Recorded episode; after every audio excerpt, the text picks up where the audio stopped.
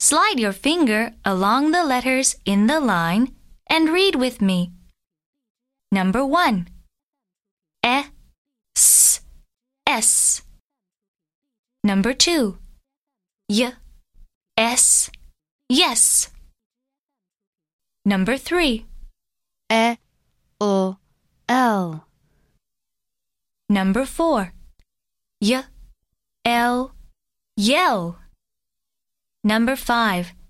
E, t, et. Number 6. Y, et, yet.